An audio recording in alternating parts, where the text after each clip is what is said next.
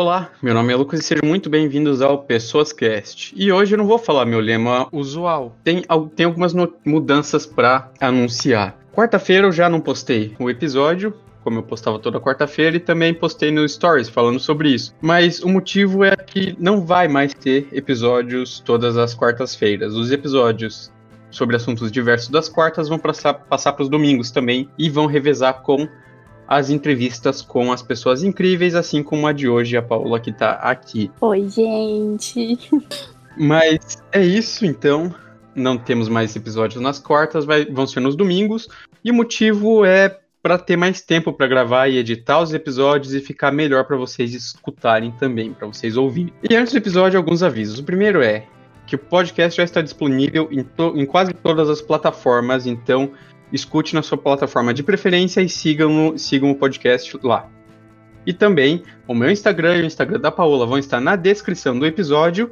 E, e o, PessoasCast tem um Instagram próprio agora, que é PessoasCast. Procurem lá no Instagram e sigam o PessoasCast no Instagram. Assim vocês vão saber sempre que um episódio novo for postado. Lembrando que qualquer dúvida, crítica ou sugestão também pode ser enviada para o e-mail pessoascast.gmail.com. Dito isso, vamos ao episódio. Então, para começar, se apresente um pouco, Paula. Oi, gente. Meu nome é Paola. Eu tenho 18 anos. Eu faço Relações Internacionais na Curitiba, junto com o Lucas. Não sei mais que eu moro em Curitiba é, atualmente. Eu sou do interior do Paraná, uma cidadezinha lá de Santo Antônio da Platina. E eu acho que é isso. Ah, é, cara, eu. Nossa, isso, essa é uma informação que você não é de Curitiba que eu sempre esqueço. Porque é, você, sou... você mora em Curitiba e sua família também foi para Curitiba, né? É, aham. Minha família, tipo assim, minha mãe e meu pai veio para Curitiba, né? Uhum. A minha avó veio primeiro, e daí depois veio minha mãe e meu pai, daí veio, veio dois tios meus. Então eu tenho dois tios aqui, o resto é tudo lá de Santo Antônio. Meus... E hoje a minha avó mora lá, né? Então hoje uhum. é só eu e meus pais aqui. E faz tempo que vocês estão morando em Curitiba? Faz, eu vim com três anos.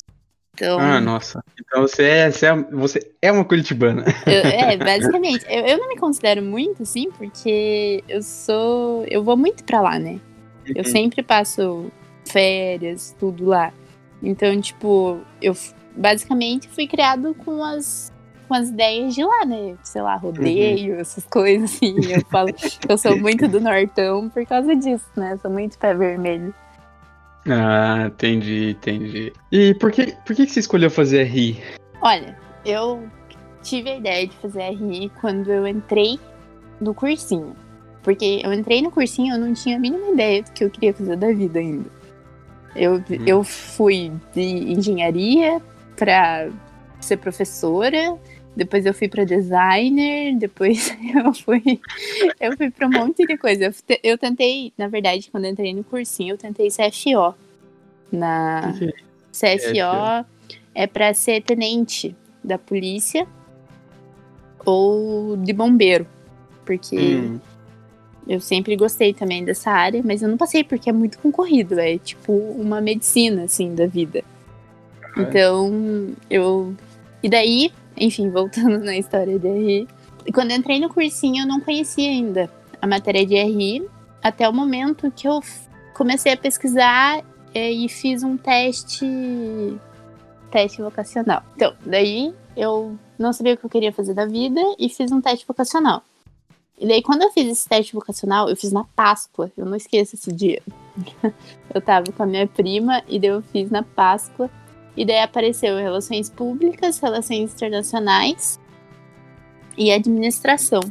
E daí, quando eu pesquisei o que era Relações Internacionais, eu me apaixonei, assim, porque desde pequena eu sempre brinquei que eu ia tentar salvar o mundo, assim, eu sempre falava isso desde pequena. E RI é uma, é uma coisa que me permite tanto ir para essa área de de, da ONU, né, de cuidar do planeta, de tentar fazer trabalhos voluntários e me, me propõe também a parte empresarial que eu tanto gosto, assim, eu sempre quis trabalhar em área empresarial, trabalhar é, com multinacionais, porque eu gosto muito dessa área. E quando eu pesquisei o que era RI de verdade, eu me apaixonei por conta disso, por conta da, do amplo mercado de trabalho que eu vou ter depois que eu me formar. Né? E daí eu fiz lá na Uni e fiz na UP, né, o vestibular. Eu passei na Uni e fui estudar na Uni. E tô gostando. E você vai salvar o mundo e ainda vai ser uma executiva de sucesso. Exato. Exatamente. Não vejo a hora. É, você disse um pouquinho sobre carreira da polícia e de bombeiro, mas você, você também, quando entrou no curso, pensava em seguir carreira militar, né? Que área você queria seguir? Por que você queria seguir essa, essa carreira militar? É, é, por conta disso, igual eu falei que eu tentei a carreira militar dentro do CFO, dentro da polícia, né? Eu sempre gostei muito, eu sempre admirei muito a carreira militar. Mas desde sempre, assim, né, por conta né, de, de todo esse governo, assim, desde sempre eu tive um pé atrás. Eu nunca fui desse, da mesma ideologia que o exército tem. Então eu sempre fui contra esses ideais que eles tinham. Mas da mesma forma eu sempre achei que era muito bonita essa essa profissão. E daí quando eu entrei no curso, eu conheci a parte de de missões de paz dentro do exército. E daí eu entrei para o curso pensando nisso. Ah, eu vou me formar, daí eu vou tentar prestar um concurso e tentar entrar nessas missões de paz dentro do exército. Ah, até final do ano passado teve uma excursão da Tony Curitiba, universidade onde a gente estuda, para o Secopab no Rio de Janeiro, né, o Centro Conjunto de Operações de Paz do Brasil. Eu até tive que anotar aqui para saber o que isso significa. E como é que foi essa, essa viagem? A viagem foi muito legal, me, me tirou muitas dúvidas, assim, a gente, a gente foi um número grande de pessoas, né? E eu fui com a professora Jennifer, que é uma ótima professora, e ela me explicou muitas coisas também junto com isso. E, e também foi uma viagem para mim decidir realmente se era isso que eu queria, assim, porque a viagem me ensinou muitas coisas, eu fiquei completamente apaixonada pra, porque eles nos mostraram, assim, como é realmente uma, uma missão de paz. Eles levaram caminhonete, eles levaram a gente vestiu colete, a gente até comeu aquelas comidas do exército que vem tudo embalado, sabe? Nossa, é péssimo. Essa ração é, é péssimo, eu não indico comer. Tanto que eu não comi, passei o dia inteiro com fome, porque eu sou meio chata com comida. Daí eu não comi, é, eu, nossa, foi difícil, assim. E daí foi até engraçado esse momento da nossa viagem, porque a gente não comeu, né? Daí quando chegou no... e o nosso dia, a gente tinha um monte de missões durante o dia durante no sábado, assim. E daí a gente a gente passou o dia inteiro com fome, porque eles não deram tempo da gente comer, sei lá, e comprar uma bolacha. E daí quando chegou 5 horas, o almoço da ração era feijoada.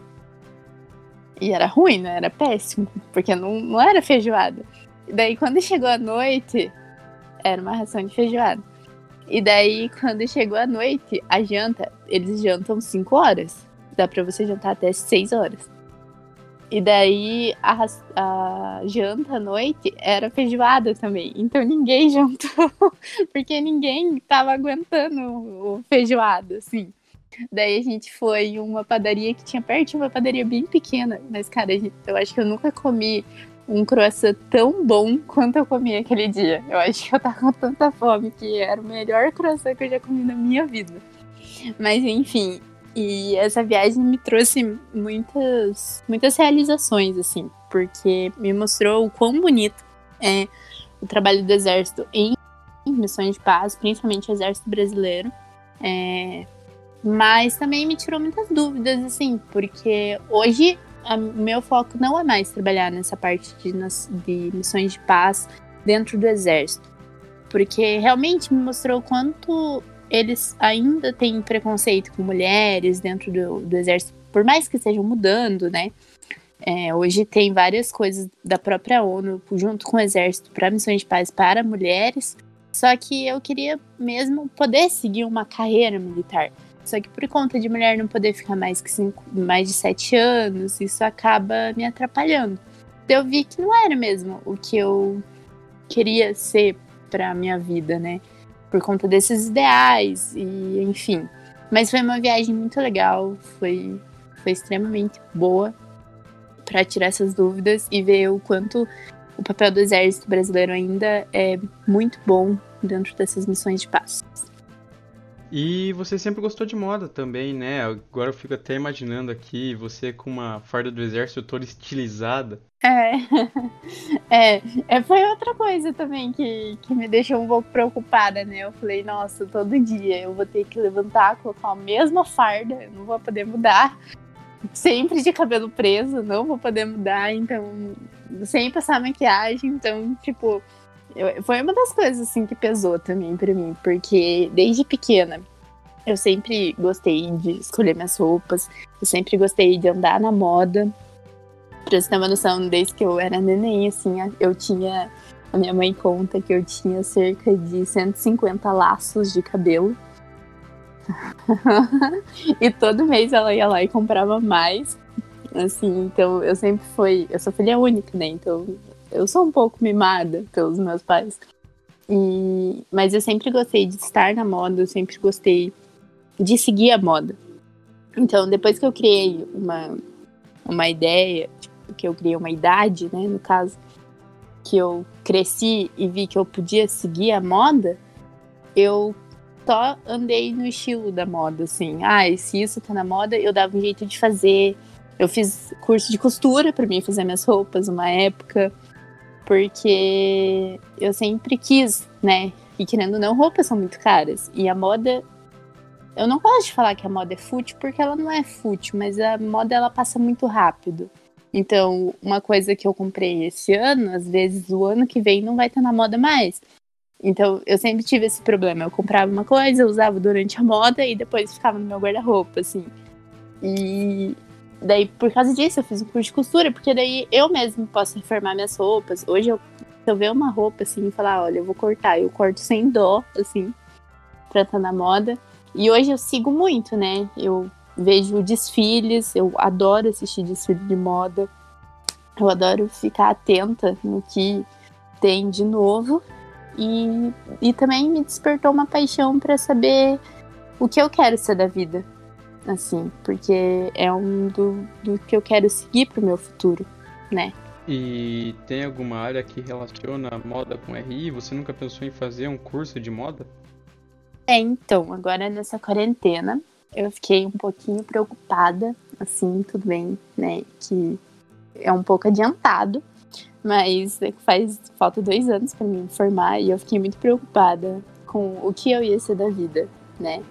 O que eu ia fazer, em que área eu ia seguir, né? É, igual eu falei, ah, eu quero salvar o mundo. E eu quero, quero muito fazer trabalho voluntário. Mas eu também quero muito trabalhar numa empresa multinacional.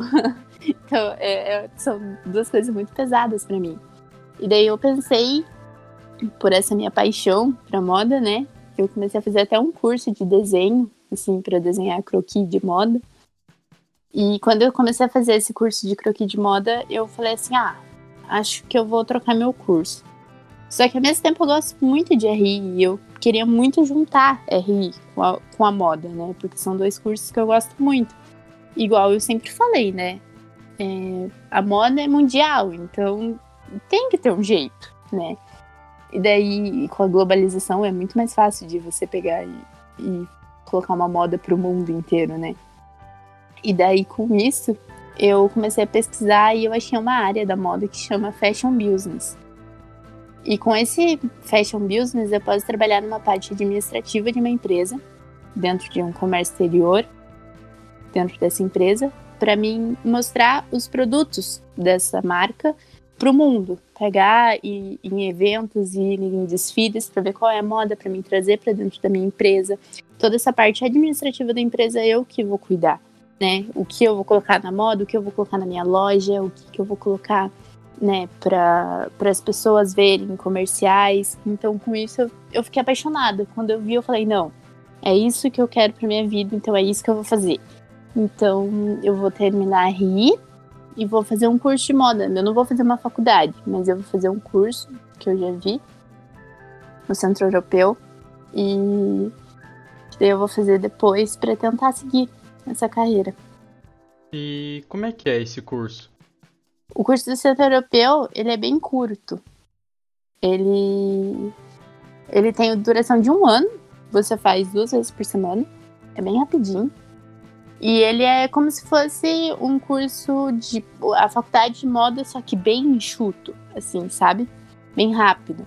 Eu, eu peguei por indicação de uma amiga minha que fez ele e depois fez uma faculdade de moda. Hoje ela é formada em moda e ela é designer. E ela me falou que o melhor curso que ela já fez foi dentro do Centro Europeu. Ela falou que foi totalmente incrível, assim, e que não perde nada para uma faculdade. Porque às vezes eu fico pensando, nossa, ficar quatro anos dentro de um curso de novo. É, mais quatro anos eu acho que pode ser que eu canse, né? Um pouco. E daí eu acho que o curso, vezes, se eu gostar muito do curso, às vezes eu faço, né? A faculdade, nunca se sabe. Mas o meu principal foco é fazer o curso depois. E eu queria muito fazer uma pós na Itália, né? Nesse, nesse mesmo âmbito de, de, de fashion business, né? Que eu já pesquisei também. Mas vamos ver o que o futuro me aguarda. É, se você quiser alguém para comprar tecido, carregar a mala, eu vou com você pra Itália. me leva junto. Ah, então fechou. então fechou. Depois que eu passar a quarentena e eu for comprar tecidos para fazer, eu te chamo pra gente ir. Marcas aí, ó. Se quiserem a melhor profissional de moda da história do universo, tá aqui, ó. Paola, pode, já pode chamar aí, Louis Vuitton, Gucci. Por favor, pode me contratar. Eu vou ser uma ótima administradora da empresa. Eu sempre vou, vou tentar trazer as coisas da moda. Criar a moda. Mas eu não sou muito criativa, sabia? Eu acho que. Eu sempre falei que eu tenho um bloqueio criativo muito forte. Assim, eu não sei porquê. Mas eu sempre que eu tentei desenhar ou tentei fazer alguma coisa, o meu bloqueio criativo bate, assim, sabe? Eu não consigo desenhar, eu fico tipo, tá, e daí eu sempre faço as mesmas peças, assim, que todo mundo faz. Porque eu não sei, esse, esse criativo, essa parte criativa eu acho que eu sou muito. Mas a parte administrativa eu sei cuidar. E daí eu quero trabalhar com uma coisa que eu goste, né? E agora, pessoas incríveis dão dicas incríveis. Qual vai ser a tua dica? Minha dica de hoje é pra beber água, porque a gente precisa ficar hidratado, porque tá muito calor aqui em Curitiba e eu acho que em todo lugar tem muito uhum. calor, mesmo a gente estando numa época que não é verão. E eu acho que vocês nunca podem desistir do seu sonho, independente do que acontecer. Se não der certo, a gente tenta de novo, a gente se levanta, mas a gente não pode desistir. Lembrando que tanto o meu Instagram quanto o Instagram da Paula, o Instagram do Pessoas Cast e o e-mail vão estar na descrição do episódio. Sigam-nos lá. E se quiser falar arroba do teu Instagram aí, Paula. Meu Instagram, então, é arroba underline paduda. Tem várias fotos muito bonitas lá no Instagram da Paola. Tem, eu posto eu fotos agradecer... de looks. E eu queria agradecer muito você por ter participado desse episódio. Você é uma pessoa incrível, uma pessoa muito legal. E obrigado por aceitar participar. Obrigada a você por ter me chamado. Fiquei bem feliz de fazer e um pouquinho nervosa. Mas fiquei muito feliz com o resultado. Espero que tenham gostado do episódio e se cuidem. Tchau!